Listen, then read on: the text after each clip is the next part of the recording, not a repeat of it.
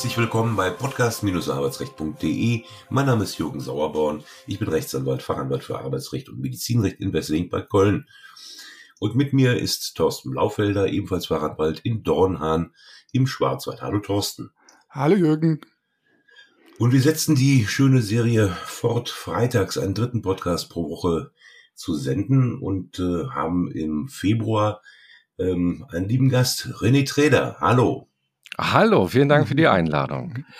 René Träder, der Mann mit Hut und The Voice, wie ich sagen würde, ist äh, Psychologe, Journalist, äh, Podcaster, ähm, was noch alles. Die Stimme von Seven Mind und dem DRK-Podcast und dem eigenen Podcast natürlich auch.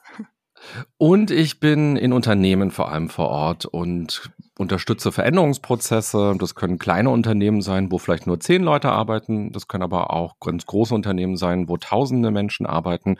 Und da geht es dann auch darum, zum Beispiel, wie kann man besser mit Stress umgehen? Wie können wir als Team besser miteinander kommunizieren? Wie können wir uns auch stärken in Krisenzeiten? Oder eben, wie können wir auch was ganz Neues wagen? Und äh, da bin ich dann als Psychologe dabei und unterstütze das Team bei diesen Veränderungen, die ja oft erstmal Widerstand und auch Stress bedeuten. Und sowas mache ich auch noch alles. Mhm. Da geben Sie mir schon das richtige Stichwort. Genau, Stress. Was, ist Stress? Also ich habe so die, diese, diese wahrscheinlich klassische Definition im Hinterkopf. Eustress und Distress, ähm, mhm. also angenehmer Stress, der produktiv werden lässt und der andere, der unangenehme, der schädliche.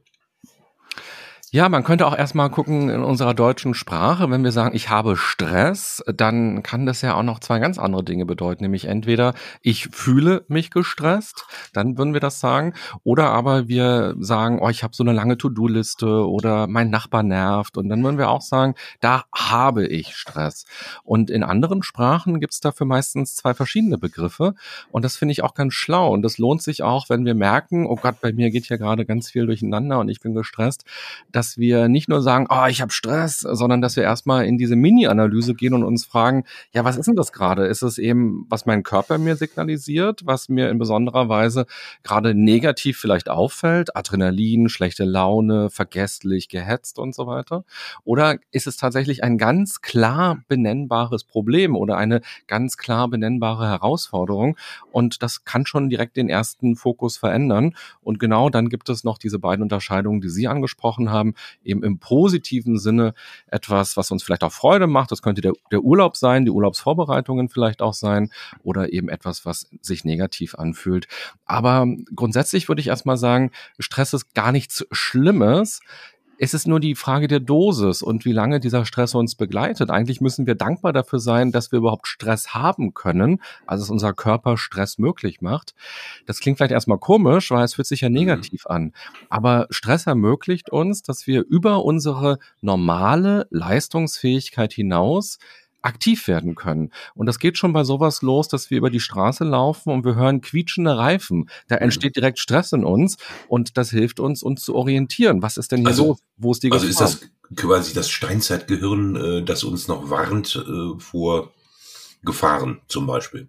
Genau, also die Warnung ist da oder eben auch tatsächlich die Energie, die aktiviert wird, damit wir in die Handlungsfähigkeit kommen und zum Beispiel kämpfen können oder fliehen können oder eben auch eine Aktion unternehmen können, damit das Problem gelöst wird. Zum Beispiel, wenn Sie den Steinzeitmenschen ansprechen, wenn der feststellt, uh, hier gibt's wenig zu essen in der Region, dann entsteht möglicherweise Stress und das motiviert mhm. ihn, sich jetzt nochmal aufzumachen und nochmal zehn Kilometer irgendwo hinzugehen, wo es mehr Nahrung gibt.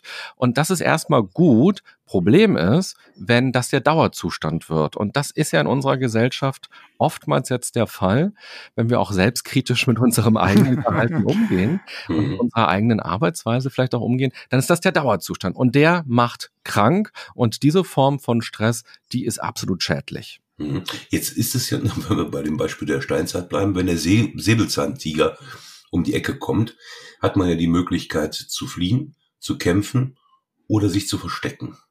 Mhm. Wie, passt, wie passt das ähm, in, in diese Stresstheorie? Na, man kann es übertragen auf die heutige Zeit. Also, wenn wir sehen, da haben wir ein langes E-Mail-Postfach, was beantwortet will, werden will. Angreifen würde bedeuten, tatsächlich sich hinzusetzen und das zu bearbeiten, damit das weg ist. Dann könnte man sagen, fliehen ist eben tatsächlich die Augen zumachen und sagen, oh, ich mache jetzt erstmal andere Sachen. Ich mache mal die Steuererklärung. Die wollte ich eh schon mal lange machen.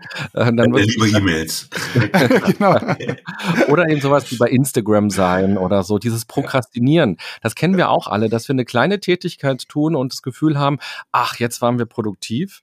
Und ja, aber wir haben nicht das Eigentliche bearbeitet. Manchmal ist Fensterputzen so attraktiv, aber einfach nur deshalb, weil es eine andere Aufgabe gibt, die noch schlimmer uns erscheint. Mhm. Und es gibt noch ähm, dieses Freeze, also dieses Einfrieren gibt's auch mhm. noch, also dieses Totstellen. Und ähm, ja, das passiert auch bei uns ganz oft im Alltag, dass wir uns eben totstellen und so tun, als gäbe es das nicht und eben sehr passiv an der Stelle sind. Mhm. Hat das jetzt äh, was zu tun mit den Auslösern, dass das die, diese äußeren Stressoren sind? Ähm, also das E-Mail-Postfach, das überquillt, äh, die, der Säbelzahntiger, der um die Ecke kommt? Ähm, oder, oder ist das, gibt das bei inneren Stressoren, also dem Druck, den man sich selbst macht, genauso?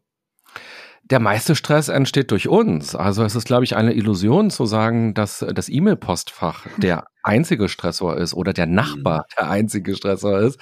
Der größte Stress entsteht in uns selber, weil wir eine bestimmte Bewertung zum Beispiel auf diesen Nachbarn haben oder auf unsere Ressourcen haben, um diesen Konflikt vielleicht zu lösen oder weil wir eine bestimmte Bewertung haben, was diese E-Mails angeht oder weil wir unseren Tag oder unsere Woche, unseren Monat nicht gesund, nicht gut strukturiert haben. Also der größte Stressfaktor sind wir selbst. Und wenn wir im Außen die ganzen Stressfaktoren sehen, dann ist das nice to have. Aber wir übersehen dann häufig unseren eigenen Anteil, den wir an unserem Stress haben.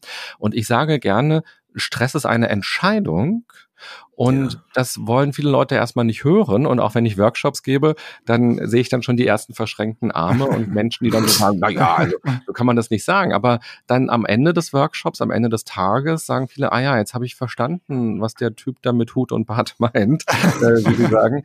Ähm, ja, weil es ist eben eine Entscheidung, worauf wir unsere Energie richten. Es ist eine Entscheidung, wie, wie schnell wir auch schon Probleme angegangen sind oder nicht angegangen sind. Und wenn ich Entscheidung meine, dann meine ich gar nicht immer eine bewusste Entscheidung, sondern auch eine unbewusste Entscheidung, dass wir durch unsere ganz vielen Mikroentscheidungen, die wir treffen, am Ende des Tages dazu beigetragen haben, dass der Tag stressig war, konfliktreich war, unangenehm war, ungesund war. Und deshalb lohnt es sich sehr, wenn wir über Stress nachdenken als Mensch, uns dann eben auch zu fragen, wo sind denn meine Anteile und was kann ich tun gegen Stress und für Entspannung oder für Gesundheit?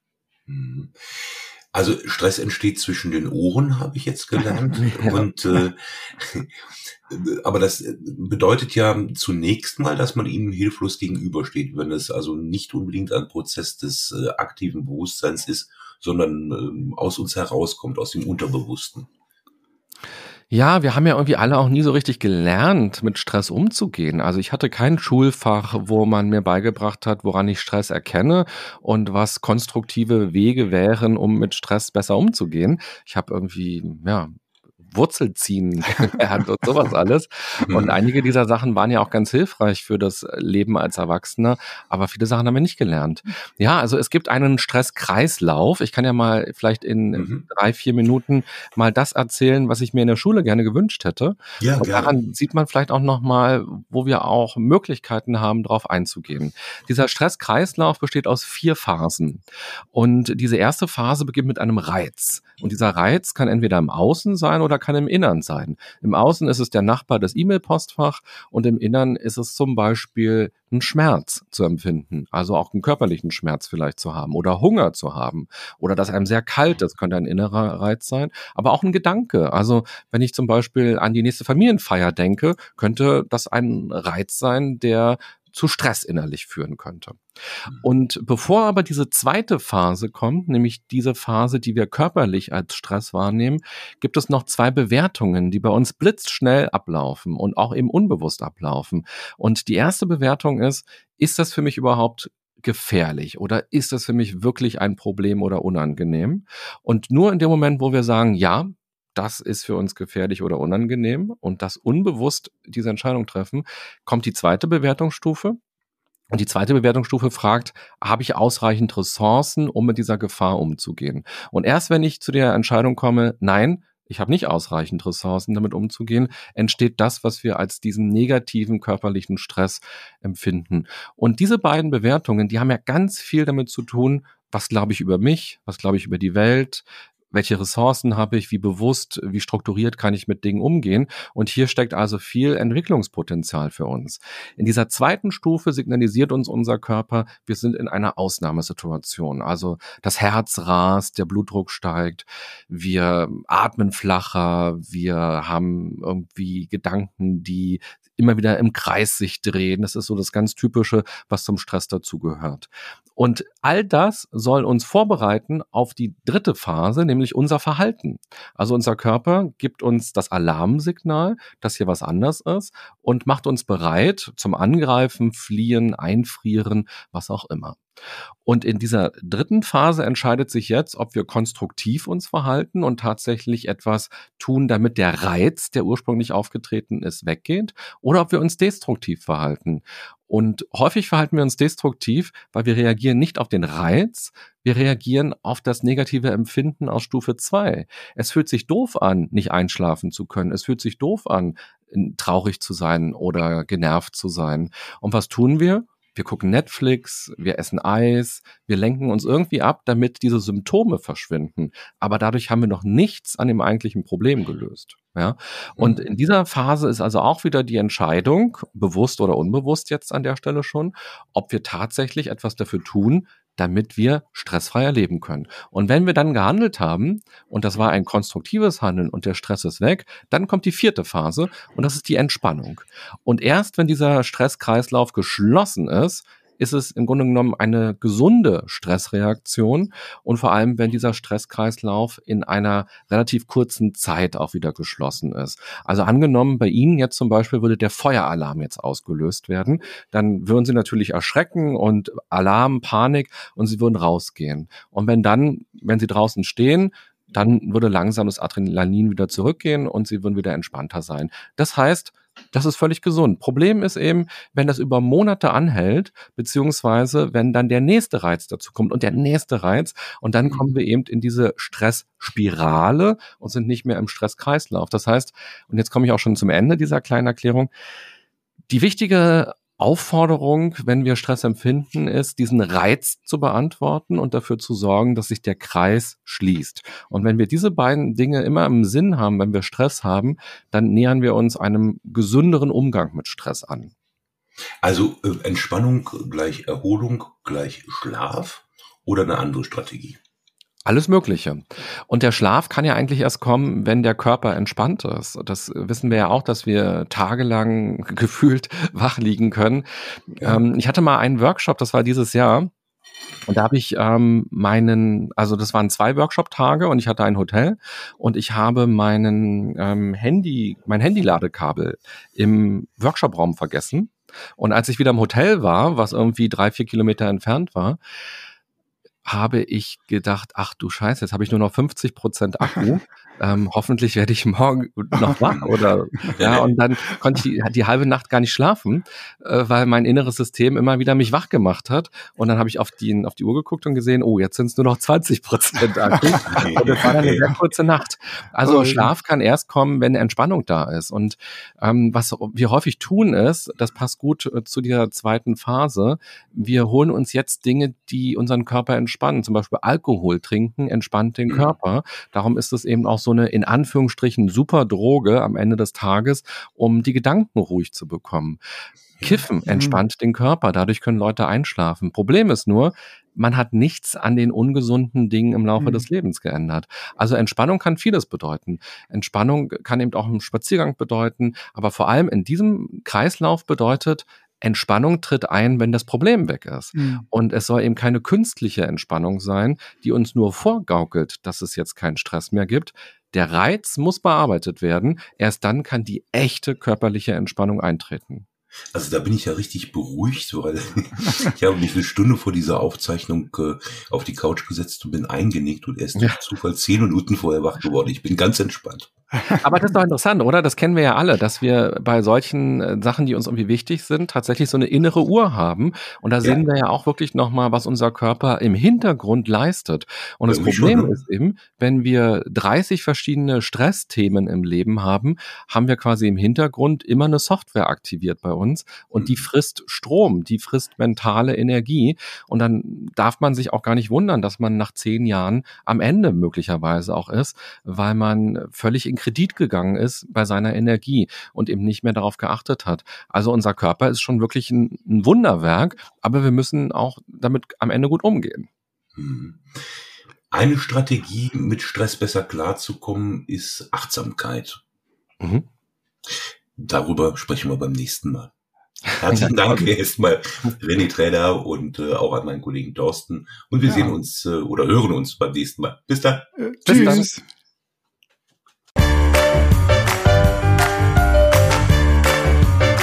Sie haben eine Kündigung oder Abmahnung erhalten, Ihnen wurde ein Aufhebungsvertrag angeboten oder Sie haben ein anderes arbeitsrechtliches Problem, dann wenden Sie sich gerne an die bundesweit tätigen Kanzleien der Moderatoren dieses Podcasts, die Rechtsanwälte und Fachanwälte für Arbeitsrecht Jürgen Sauerborn oder Thorsten Blaufelder, die Sie im Internet unter www.sauerborn.de oder www.torsten mit th-blaufelder.de finden.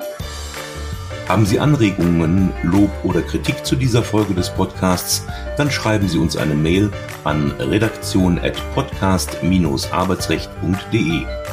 Wenn Ihnen dieser Podcast gefällt, dann abonnieren Sie uns über die bekannten Podcast-Plattformen und bewerten Sie uns. Wir wünschen Ihnen einen angenehmen Arbeitstag.